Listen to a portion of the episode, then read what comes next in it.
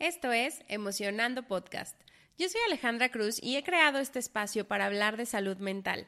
La intención es poder hacerlo desde distintas perspectivas, alrededor de la historia y del mundo. Y para ello, cada semana entrevisto especialistas y conocedores que nos comparten sus prácticas y conocimientos para fortalecer la salud mental. Aquí encontrarás recursos para integrar a tu día a día, así que si quieres aprender conmigo sobre salud mental, este espacio es para ti. También quiero aprovechar para compartirles que ya nos encontramos activos en varias plataformas e invitarlos a ser parte de la comunidad.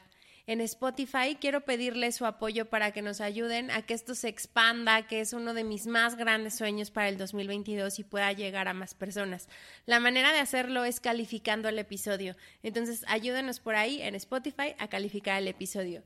También nos pueden escuchar en Apple Podcast para aquellos que prefieren esa plataforma y también pueden ver el canal en YouTube que ya también está disponible. Hacia YouTube les puedo pedir por favor que se suscriban. Esto con la intención de que puedan saber en el momento en el que ya están disponibles los episodios y puedan ver las entrevistas grabadas en video. También YouTube me permite poder conectar con ustedes y que puedan escribirme algunos comentarios y yo también pueda responderles de manera personal. Y las otras dos plataformas en las que estoy son Instagram como arroba emocionando podcast. Ahí les estoy compartiendo contenido, particularmente en los episodios, les mando algunas infografías y algunos tips clave para que puedan eh, integrar ciertos recursos a su salud mental. También de pronto me pongo creativa y les comparto por ahí algunos pensamientos que, que me llegan durante la semana. Y por último, tenemos el newsletter donde cada mes les comparto artículos relacionados con salud mental.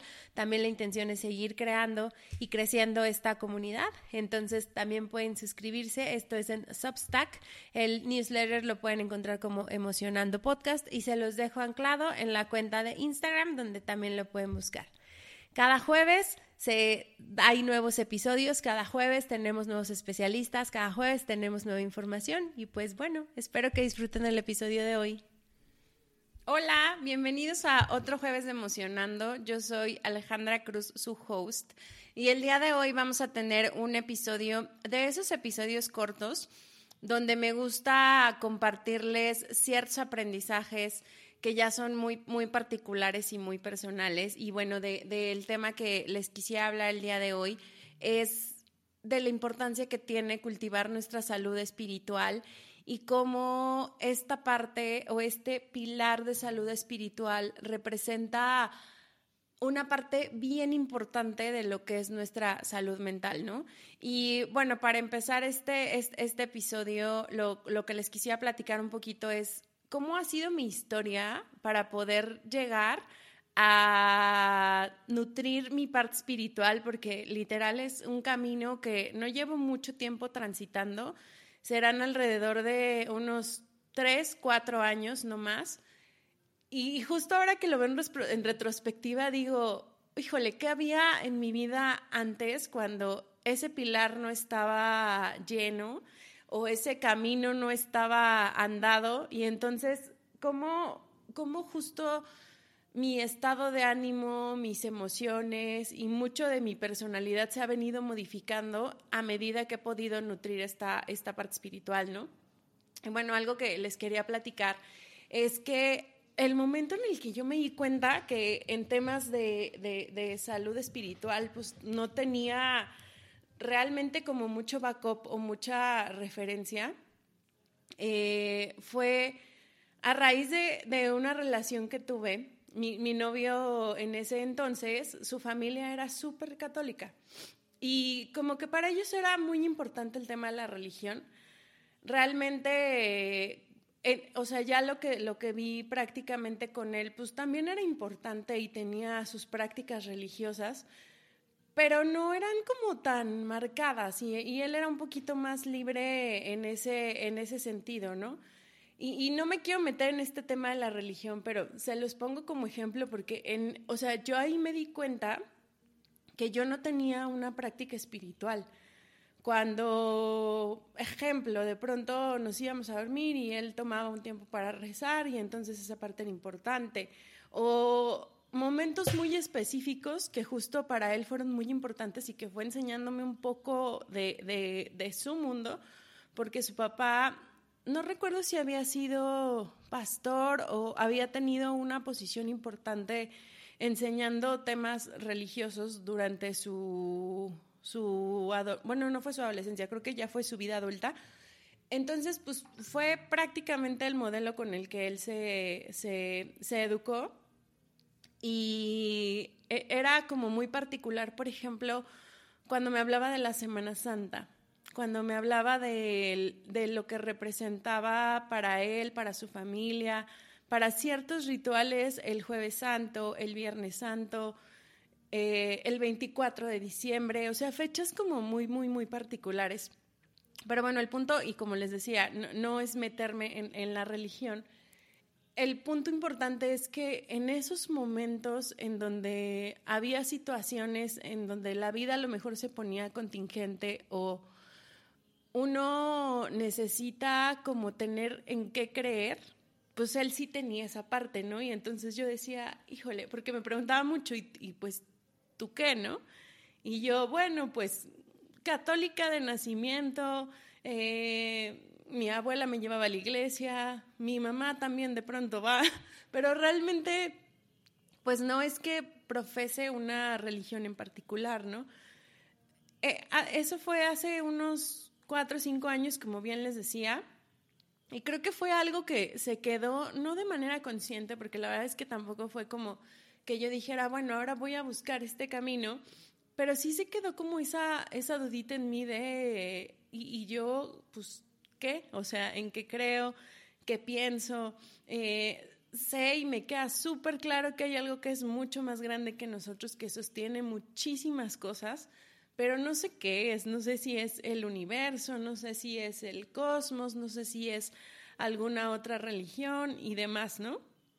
Pero creo, creo que justo ese detalle fue el que me fue llevando a tener una búsqueda que pues realmente no es que hubiera sido una búsqueda activa, pero hoy que lo pienso, aunque ya lo veo en retrospectiva, pues la verdad es que sí me doy cuenta que fue una búsqueda activa de, dentro de esa búsqueda activa, en 2019, sí creo que fue en 2019, viajo a Bali con unas amigas que teníamos muchísimas ganas de conocer ese lado del mundo. También teníamos como, entre nuestros planes estaba o visitar la India o visitar Bali. Nos llamaba como mucho, mucho la atención de, esos llamados que de pronto siente pues yo digo que tu alma o tu corazón, pero dices, tengo que hacer esto y es importante para mí, o va a ser importante para mi vida. Y pues cuando estábamos en las conversaciones, la realidad es que la India nos, nos jalaba un montón, pero nos empezaron a entrar como ciertas dudas de cómo preparar un viaje, tres mujeres solas, eh, a la India, qué tan seguro es, qué no tan seguro es y demás. Y pues bueno, finalmente decidimos mágicamente ir a, visitar Bali. Y la verdad es que fue algo bien interesante. Eh, Bali, Bali tiene mucha magia en, la zona. No, no, digo que la India no y no la conozco, pero también es algo de lo que quiero hacer. Y seguro si viajo se los contaré, pero me, refiero a que Bali tiene como una magia muy particular.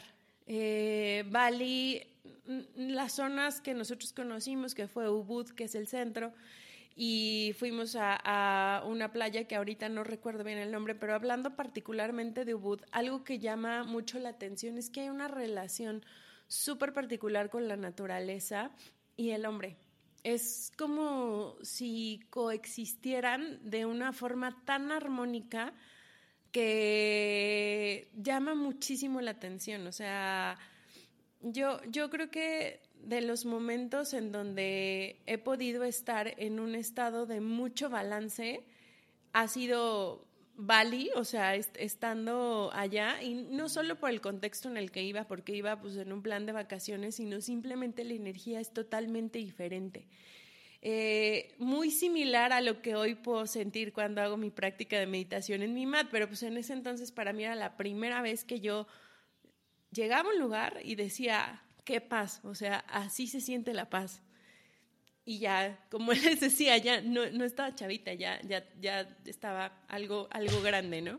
Entonces, ahí en Bali descubrimos como alguna serie de, de, pues sí, esta relación con la naturaleza, em, la, la cultura, algo que hacían es que todos los días ponían ofrendas en las casas. En todas las casas había mini ofrendas eh, y le rendían culto a, la gente que ya había fallecido, pero desde un lugar de muchísimo amor, no con tanto sufrimiento. Nos platicaron pues varias costumbres, dentro de esas estaba justo que cuando alguien fallece se hace una fiesta porque celebras que la persona ha trascendido de esta vida y entonces pues es algo muy bonito porque venimos a eso, ¿no? Y la verdad es que como que hay muchas cosas que, que cuando estás en otras culturas te, te van haciendo clic y te van moviendo como, como la forma de, de pensar. Y, para mí Bali fue prácticamente eso. Yo decía, wow, celebrar la muerte, ¿cuándo? Si mis creencias de la muerte son pues que es dolorosa, que no quieres perder, que el desapego y demás, ¿no? La relación con la naturaleza, ¿en qué momento podemos correlacionarnos de esa manera? No había edificios, eso era impactante. Pero bueno, fue, fue un viaje súper bonito.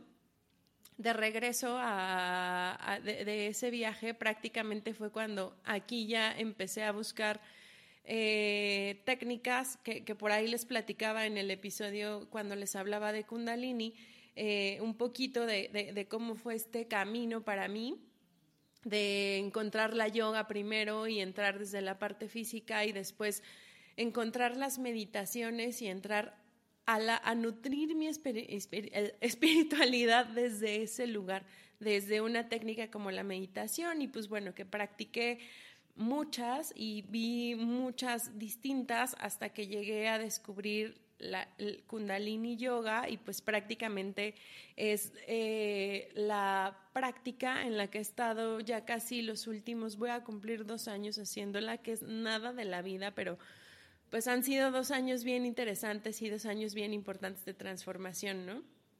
¿Por qué quería compartirles el episodio eh, ahorita?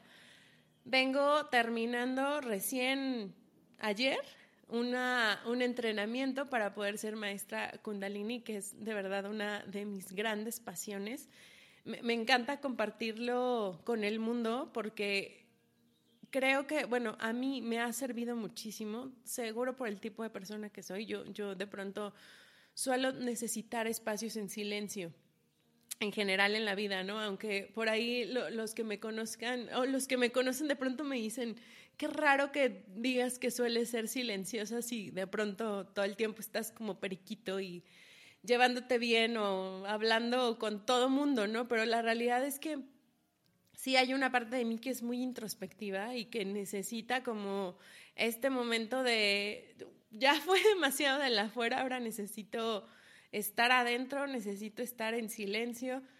Tiene muchísimo tiempo que no prendo la tele, o sea, no es que no vea programas, sí veo, me, me, encanta ver Netflix, por ejemplo, pero en casa nosotros no tenemos la tele prendida y crecí justo en una casa en donde la tele siempre estaba prendida, entonces no sé, han sido como una, una serie de cosas, pero bueno, otra vez no quiero desviarme. Les, les platicaba de esta formación eh, porque creo que hay varias cosas que quisiera compartirles de, este aprendizaje que recién acabo de tener, que van un poquito más allá de la técnica, es más, es más como la manera en cómo lo, integro y justo al integrarlo yo en mí, puedo ahora compartírselos, ¿no? Y, justo no, no, me voy a clavar tanto en la teoría, pero hubo ciertas cosas de, de toda esta formación que fue muy intensiva eh, que, me han ido, me han venido como cayendo los 20 ya prácticamente ahorita que, que regreso como al mundo real, por así decirlo, ¿no? El primero de ellos es que creo que nunca en la vida, o sea, literal, nunca en la vida me había dado un tiempo para no estudiar, porque sí, o sea, tiempo para estudiar sí me he dado, pero no para nutrir mi parte espiritual. ¿Y por qué?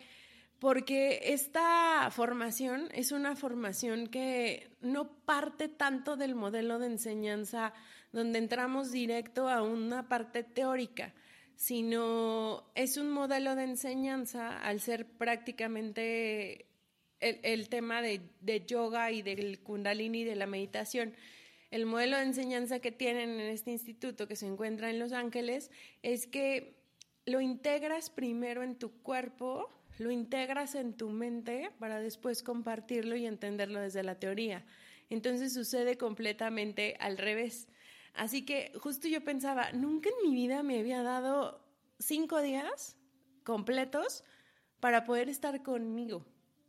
Porque al integrarlo en la práctica, pues lo único que estás es haciendo las prácticas de respiración, los ejercicios de yoga en silencio con tu cabeza de cuatro y media de la mañana hasta siete de la noche, porque era muy, muy, muy intensivo, pero súper interesante. O sea, de verdad, yo decía, no quiero parar. O sea, si pudiera hacer algo en la vida, y por ahí en algún momento le regalaba a, unas amigas esta pregunta y ahora se las regalo a ustedes. Piensen qué es algo que pudieran hacer en su vida eh, si, si, aislamos el tema del dinero. ¿Qué sería lo que, lo que desearían ustedes hacer el resto de su vida, no? Para mí es meditar. yo, yo sé que podría estar toda mi vida solo meditando porque me hace sentir muchísimo bienestar. Entonces piensen ustedes, ¿qué, ¿qué, sería para ustedes y lo feliz que podrían ser si también a través de eso generan dinero y generan libertad financiera? Pues wow, qué mágico, ¿no? Pero bueno, justo creo que nunca, insisto, me había dado cinco días para mí misma, cinco días para nutrirme, para nutrir mi práctica, cinco días para integrar muchísimas cosas y después decir, bueno, ya estoy lista para salir al mundo y ahora sí ver qué hago con esto, ¿no? Cómo lo transformo, en qué, qué forma va a tener, qué tipo de clases quiero dar, hacia dónde las voy a estar dirigiendo y demás. Pero bueno, después de estos cinco días de arduo trabajo mental, porque sí son días de arduo trabajo mental, se me movió todo, o sea, literal creo que todo mi sistema y justo me voy a ir moviendo hacia esta parte física, que es, qué es lo que pasa con nuestra respiración, que fue la formación que tomé eh, y que son los puntos que les quiero compartir. Pero pues se mueve absolutamente el mundo, ¿no? desde esta parte espiritual. Entonces, ¿cómo, lo relaciono el, el cultivarla con esta parte de salud mental? Justo fue para mí un ejemplo súper importante de ponerme como prioridad. Y creo que por mucho tiempo, uno de mis temas de, vida ahí más importantes es que yo no siempre me pongo como prioridad, como que siempre está en mí el pensemos en el otro, este, que si la familia, que si el equipo de trabajo, que si bla, bla, bla. O sea, como que siempre es, me es más sencillo, me ha sido más sencillo que se resuelva de afuera y que lo demás de afuera esté bien antes de que lo que tenga que estar bien sea yo, ¿no? Y esto movió completamente ese patrón de, actuar porque, pues literal, tomé vacaciones para poder hacer la formación, eh, me moví de lugar para poder tomarla, abrí completamente toda mi agenda para solo estar enfocada en estar tomando esta práctica y pues ese fue uno de los ejemplos más importantes de, de, cómo al ponerte como prioridad pues nutres muchísimo tu, tu salud mental, ¿no? Y, de ahí pues justo el tipo de información que seleccionas que entre a tu sistema y cómo el tipo de información que entra a tu sistema empieza a alimentar el consciente y el subconsciente y entonces los pensamientos y los patrones van cambiándose y vas como alineando ciertas cosas y vas como modificando también muchísimas otras, ¿no? Pero bueno, ahora dentro de estas notas que les quería compartir, eh, les decía hace ratito, la, la, formación esta en particular está enfocada completamente a explicarnos cuál es el poder que tiene la respiración. Y por ahí hace justo el lunes creo que, que empezaba yo la formación compartía en mis redes que, que desde hace un tiempo estoy muy agradecida y todos los días lo primero que agradezco es decir, ¡Ah! gracias por esta bocanada de aire que estoy tomando y gracias por la exhalación que puedo dar cuando se libera todo lo que tiene que salir, ¿no? Y, y, por qué me ha pasado esto? Porque la realidad es que es algo que yo no hacía consciente, o sea, pues como que la respiración es algo que cuando no falta no necesariamente le das un peso, más bien lo, lo podemos dar como por sentado, ¿no? Eh, COVID precisamente afecta el sistema pulmonar y entonces el tema respiratorio es lo que, lo, o nuestro sistema respiratorio es que, quien lo resiente más. Pero creo que somos muy afortunados de verdad de todos los días poder dar una bocanada profunda de aire, inhalar con todo nuestro ser y después poder sacar lo que ya no necesitamos, ¿no? Y particularmente he tenido una serie de temas respiratorios por bastante tiempo de, de, mi vida, entre respiratorios y por ahí algunos temas de ansiedad. En algunas ocasiones me sucede que en las noches me da como un colapso respiratorio y dejo de respirar y entonces necesito asistencia de otra persona para que pues prácticamente me despierte y entonces yo pueda jalar una bocanada de aire y volver, ¿no? Eh, como que uno de, mis, de mis miedos en ese sentido por bastante tiempo fue, ¿y qué va a pasar cuando esté sola y ya no pueda jalar aire? Y entonces, pues empieza a entrar esta desesperación. Pero la verdad es que hoy creo que es algo que finalmente se puede practicar. O sea, al final nuestro sistema pránico y nuestra capacidad respiratoria es algo que podemos amplificar. Y es algo que yo he venido entendiendo particularmente con esta práctica meditativa que, está muy enfocada a integrar respiraciones. Eh, he, visto cambios importantes en esta parte de salud física porque cada vez me pasan menos estos colapsos y estos episodios en la madrugada y creo que también ha tenido que ver con lo que ha ayudado mi práctica de meditación a reducir mis esquemas de ansiedad y entonces pues si bien sigue pasando, ya no sucede con la frecuencia que, sucedía antes, ni con la desesperación que me ocasionaba cuando estaba yo en ese momento. Ya hoy, el último que me pasó tendrá un par de meses y ya no necesité asistencia física de nadie más, sino que solita fui como controlando mi, esquema de respiración y diciendo, a ver Alejandra, ¿estás despierta? sí, no estás pudiendo respirar, pero relaja todo lo que tengas que relajar y empieza a jalar aire desde tu navel point o desde tu ombligo para que puedas salir de este momento que sabes que al final vas a salir, ¿no? La realidad es que hoy no sé si es, si es como en los o, creo que me sucede con los cuando tengo momentos muy fuertes de ansiedad es ahí cuando se me refleja en las noches, pero pues al final ya tampoco me siento llena de miedo de que, de que pase. Entonces, insisto, creo que a, esta, práctica y fortalecer mi sistema pránico me ha venido ayudando, ¿no? ¿Y por qué les comparto este tema? Porque justo en la primer clase nos decían, uno de los objetivos del aprendizaje es que puedan ustedes encontrar cuál es la relación que tienen con el prana o cuál es la relación que tienen con la respiración.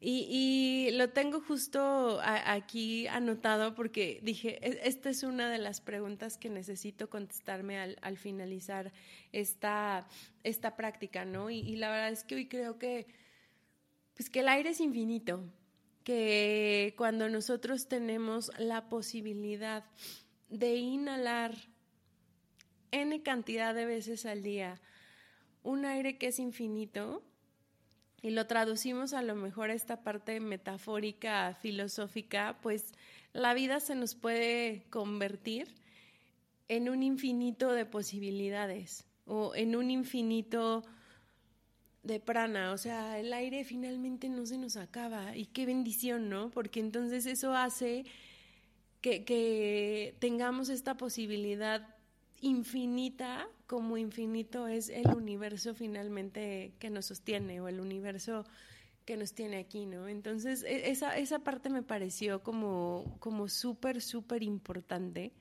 Eh, pues al final, saben, existe una, una definición científica de lo que es la respiración y pues es un proceso en donde nosotros los seres humanos eh, tenemos esta producción de energía y llevamos el oxígeno a nuestro cuerpo para poder fortalecer nuestros sistemas, para poder fortalecer nuestro organismo físico, pero también en esta medida el prana que emite todo nuestro cuerpo físico ayuda también a controlar nuestras emociones. Cuando tenemos una, un flujo correcto de inhalación y de exhalación, eh, podemos tener una forma de poder manejar precisamente nuestras, nuestras emociones en, un sentido que nos pueda generar bienestar, que también lo podemos hacer para que nos pueda generar malestar, ¿no? Entonces, creo, que, creo que en esa parte también el, aprendizaje de, de, todo lo que es el, el tema del oxígeno y cómo funciona nuestro cuerpo físico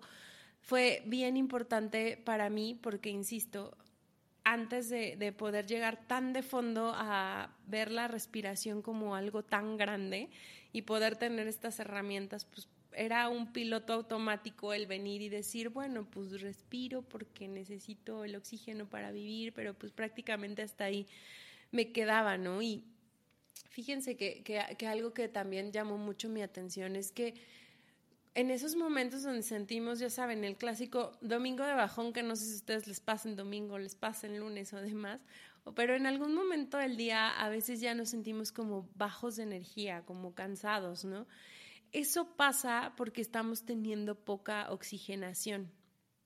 Y cuando tenemos poca oxigenación, es mucho más fácil que entremos en estados depresivos. Entonces, justo en esta medida, ahora de, cómo partimos, ¿eh? de, hablar de un pilar espiritual y cómo lo fortalecemos, a particularmente el tema que les estoy hablando, que tiene que ver con la respiración y cómo nos hacemos conscientes del flujo de respiración que tenemos y cómo esto nos ayuda positiva o negativamente a todos estos temas que pueden nutrir y fortalecer nuestra salud mental o a lo mejor en algún punto también pueden ponerla en una perspectiva negativa o en un aspecto psicológico que, se, que, que, es como la ansiedad o como la, la depresión, ¿no? Entonces, justo existe la posibilidad y esto, o sea, por supuesto que el tema de, de, depresión lo tiene que establecer un especialista, lo, lo, hemos platicado en varias ocasiones, un terapeuta, un profesional que esté, este, que esté dedicado a eso y que tenga la metodología para poderlo establecer, pero algo que, que, pudiéramos llevarnos también de pensar que, que, justo existe la posibilidad de que las personas que tienen depresión tengan también de, dificultades para respirar. Y nos, nos, hacían un ejemplo y para mí este, este fue una, una parte bien importante porque justo no, noté dos cosas. Yo les he platicado que, que tengo a alguien muy cercano que tiene una depresión diagnosticada y nunca me había puesto a pensar la manera en que estaba respirando. Ni yo, ni, ni esta persona, ¿no? y a veces lo que hacemos es que el flujo de respiración está al revés. Entonces, los quiero invitar a que hagan una inhalación y pongan su mano en su ombligo. Y ahora respiren y vean cómo es su respiración. Y ahora exhalen.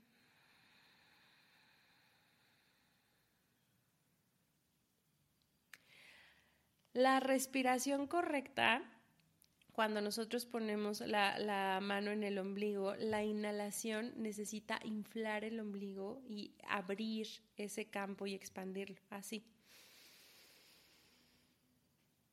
Y la exhalación libera el aire y lo va reduciendo y lo va contrayendo hasta que llega un punto en donde nos quedamos sin aire que nuestro ombligo parece pegarse completamente a nuestra espina dorsal. Entonces, hasta pareciera que metemos la panza. Esa es la manera correcta en la que nosotros podemos respirar. Y justo yo hacía esta práctica con, con, esta persona y le decía, a ver, respira, ¿no? ¿Y qué creen que caché? Que cuando inhalaba, lo que hacía era que hacía la contracción hacia adentro. O sea, su inhalación era, por supuesto que el aire no cabe. Y su exhalación era sacar el aire e inflar el estómago. O sea, al revés. Entonces, la cantidad de aire que puedes tener es mucho más pequeña si lo haces de esa forma a que si lo haces de una forma adecuada, ¿no? Y después también recordaba por ahí un, dato que nos dieron, que justo cuando tienes un ataque de pánico, lo que solemos hacer para inhalar es hacer esta contracción con el estómago. Y entonces viene el ataque,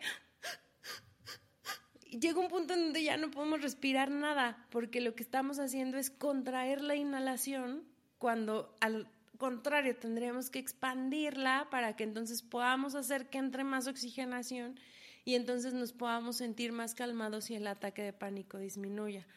Eh, no, no, no, sé si conocen o han tenido algún ataque de pánico o conocen a una persona que lo tenga, pero una de las técnicas que más funcionan cuando alguien tiene un ataque de pánico es que podamos hacer ejercicios de respiración profunda con ellos. Y entonces este dato creo que vale la pena que lo tengan bien cachado porque entonces hacia donde tendríamos que llevarlos es a colocar la mano en el ombligo y que entonces al momento de inhalar se expanda completamente su estómago y al momento de exhalar se contraiga y llegue un punto en donde se vacíen, se vacíen, se vacíen y su, su ombligo se vaya pegando lo más que se pueda a su espina dorsal. Y entonces otra vez vuelvan a inhalar. Y otra vez vuelvan a exhalar. Esa forma adecuada nos da muchísima calma. Eh, creo que también es algo que cuando tengamos una situación que nos ponga nerviosos, la, la, podemos hacer y tomarnos como esos dos o tres segundos para, para respirar de, de, manera adecuada y de manera correcta, ¿no? Eh, em, em, eh, estoy pensando que a mí me pasaba algo, algo similar, ¿eh? y, e insisto, porque creo que viene de, de que lo vas tomando de una forma inconsciente y entonces el proceso de respiración pasa pues, de una forma muy natural, ¿no? Pero me acuerdo mucho que mis respiraciones por mucho tiempo fueron muy cortitas. Siguen siendo cortas, o sea, en realidad a mí el, el proceso de inhalación es el que más trabajo me cuesta, eh, pero yo creo que ha duplicado la capacidad de lo cortas que eran, ¿no? Y, justo cuando escuché este aprendizaje, dije, seguro es muy probable que yo inhalara sumiendo la panza y exhalara expandiendo la panza y por eso mi capacidad de, de, oxigenación pues era mucho más chiquita a la técnica que, que, he aprendido hoy, ¿no? Y entonces, bueno, ahora el, el punto es que pues como se vuelve algo inconsciente o automático, pues a lo mejor cuando regrese esta idea a ustedes y se encuentren en el auto o se encuentren atendiendo un Zoom, en una junta o algo por el estilo, pues hagan el ejercicio. Nadie se va a dar cuenta, ustedes nada más inhalan y exhalan. Y ahí pueden ir cambiando la, la, la, forma en que nuestro organismo ha venido respirando, ¿no? Yo, yo con esta persona que les platico en el tema de depresión, justo uno de los retos ha sido ese de, wow, sí es cierto, respiraba al revés.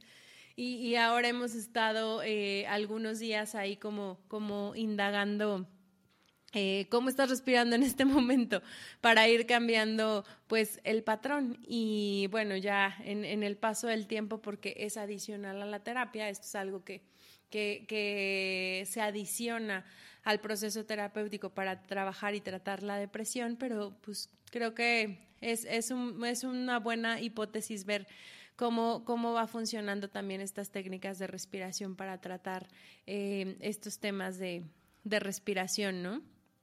Y Algo que también eh, aprendía es que si nosotros podemos tener un sistema pránico, un sistema de respiración fuerte, eh, ¿qué, significa eso? Que tengamos una inhalación y una exhalación correcta, como ahorita les explicaba, pues vamos a tener un sistema inmune fuerte y un, y un cuerpo mucho más oxigenado.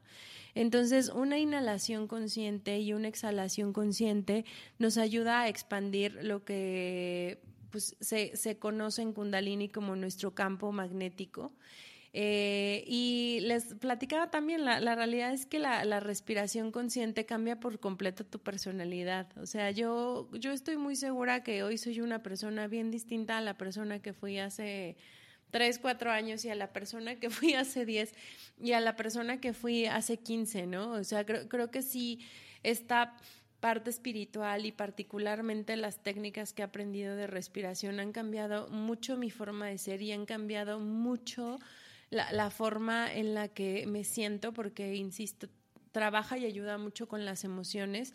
Y en ese sentido, también ha cambiado mucho mi salud.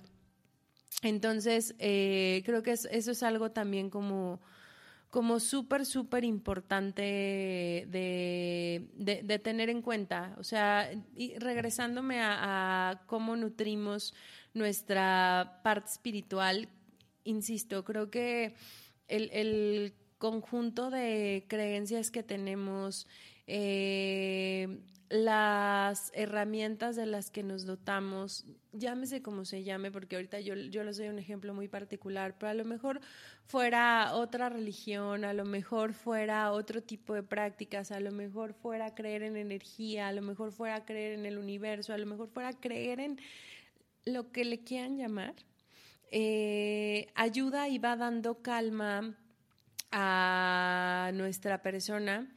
Creo que ayuda y va dando calma a todos esos momentos en donde otra vez vuelven estas preguntas que son comunes, donde decimos, pero entonces, ¿quién soy? ¿De qué se trata la vida? ¿Va a seguir siendo así? ayer platicaba con una, con una de mis mejores amigas y justo me decía, Creo, creo que han sido un número de años en donde año con año he tenido un, un desafío distinto que ha sido muy doloroso para mí y a veces ya, ya no sé si pensar si va a seguir haciendo así el próximo año y entonces el que viene viene otra cosa fuerte y el que viene va a venir otra cosa fuerte y estoy súper cansada, ¿no? Y, y, y, algo que yo le, le explicaba era que al final la vida, y esto se lo escuché por ahí a Sofía Alba, que si pueden búsquenla, tiene un podcast padrísimo, pero justo Sofía decía, la, la vida depende y se vuelve difícil si te la pones difícil, o sea, te la puedes poner fácil o te la puedes poner difícil, puedes pensar, y justo yo le explicaba, puedes pensar que este año entonces también va a pasar algo horrible y entonces te vas preparando. Y el que sigue también, o puedes pensar que no, o sea, e, ese pensamiento puede ser distinto. Y entonces, ¿qué tendrías que explorar para cambiar ese pensamiento? Pues la creencia que tienes de que año con año las cosas van a estar horribles y que la vida es nefasta y que pues no existe, ¿no? O sea, al, al, final, al, punto al que llegábamos era, creo que, y, y, me encantó cuando le escuché porque dije, sí es cierto, yo también ya estuve ahí, se siente horrible de pronto decir, creo que no he mi salud espiritual. Y creo que la vida hoy la veo de una manera totalmente diferente a como la veía, porque justo estos to-dos ya los tengo cubiertos. Y me dijeron que se iba a sentir bien padre cuando se cubrieran, pero ¿qué creen? No se siente padre. Entonces, justo yo le decía, pues sí, o sea, tal vez ahorita es el camino en que puedas ir encontrando espiritualmente qué es lo que va a hacer sentido contigo, qué es diferente a lo que has sentido conmigo, qué es diferente a lo que has sentido con las personas que conocemos alrededor, que en algunas cosas a lo mejor se entrelazan, en otras tal vez no, pero finalmente ya ese es un camino como, como bien particular, ¿no? Y saben qué, porque justo algo que, que algo que, que sé es que cuando estamos en una postura negativa, es muy rápida la forma en la que te sumerges en un mundo mucho más negativo. Muy, muy rápido. Nuestra mente funciona así. Nuestra mente está programada a hacer que la primera que reaccione sea esta mente negativa en donde nos dice, ¿por qué no vas a poder? Este, la vida no funciona para nada, ve lo que está pasando con el mundo, es horrible. O sea, estamos, estamos hechos así, estamos diseñados así y el entorno alrededor te lo dice, el entorno alrededor te dice, mira, así está, ¿no? el otro punto y, hacia donde podemos ir moviendo también a través de esta respiración la mente es pasar a la, a la mente positiva, que también es un polo, ¿eh? Y tampoco con esto les estoy queriendo decir que ahora ya todo sea positivismo puro, porque la realidad es que no pasarnos a la mente positiva nos ayuda a salir primero de la mente negativa, pero no es el fin. El fin es que estemos la mayor parte del tiempo en una mente neutral. Una mente neutral nos permite ver lo malo, nos permite ver lo bueno y nos permite tener balance de lo que viene en la vida, nos permite tener herramientas que nos den balance para tomar decisiones, nos permite tener estas herramientas para asumir las adversidades o las contingencias que al final la vida por ser vida tiene. La vida por ser vida así nos da. La vida por ser vida así nos pasa. Vamos a ganar, vamos a perder, vamos a tener, vamos a vaciar, vamos a cerrar ciclos, pero vamos a abrir. La vida al final funciona así, ¿no?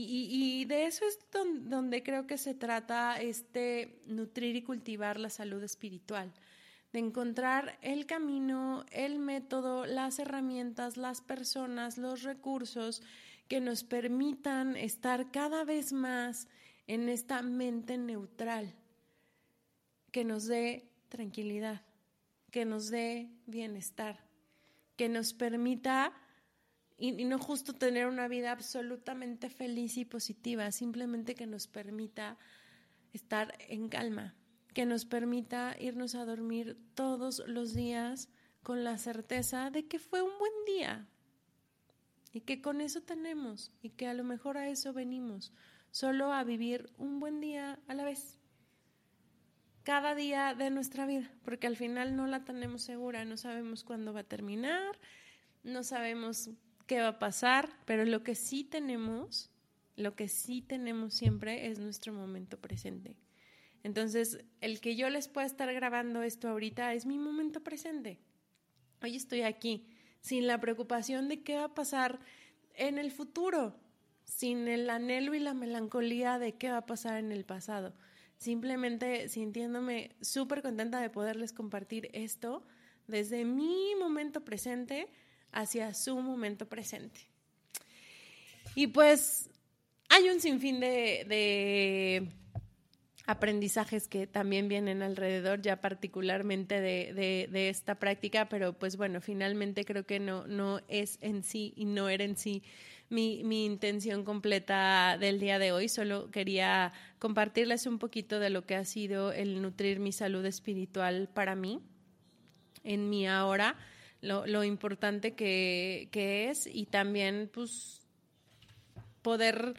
Eh, tal vez en algún momento que les resuene o algo les, les haga sentido, pues acompañarlos en esto eh, a través de, este podcast y de, y de esta información. Y pues tampoco es que me considere una súper experta espiritual y demás, ¿no? Pero lo, lo que sí creo que hoy sí tengo es que ya hay una parte espiritual y un pilar espiritual ahí cubierto en mí a un nivel que creo que puede ser un buen nivel. Eh, por supuesto hay mucho y creo que tengo un camino infinito todavía por, por recorrer, pero justo quería compartirles cómo, cómo ha sido un pilar fundamental para mi propia salud mental, el poder nutrir y cultivar mi, mi salud espiritual. Y pues bueno, ya saben que por ahí de pronto me, dentro de los invitados que, que me gusta tener, pues tengo esta parte que, que, a mí me llama también mucho la atención en la parte holística. Entonces, eh, seguiré trayéndoles contenido también sobre esto y sobre estos temas de, de, salud espiritual. Y pues, si quieren contarme cómo ha sido para ustedes este tema, cómo han nutrido su salud espiritual, Eh, ¿Les hace sentido lo que les compartí el día de hoy? ¿No les hace sentido? Eh, cuéntenme, ¿cómo, ¿cómo es su experiencia? Eh, los, los veo la siguiente, les agradezco mucho su, su escucha y pues de verdad no saben cómo me, me, me llena el corazón poderles compartir estas cosas. Y pues nos vemos el próximo jueves. Bye.